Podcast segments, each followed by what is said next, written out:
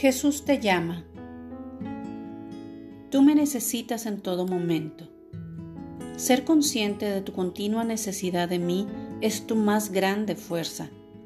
Tus necesidades adecuadamente manejadas son un enlace con mi presencia. Sin embargo, hay trampas ante las cuales debes estar alerta. Autocompasión, exceso de preocupación, tendencia a darte por vencido.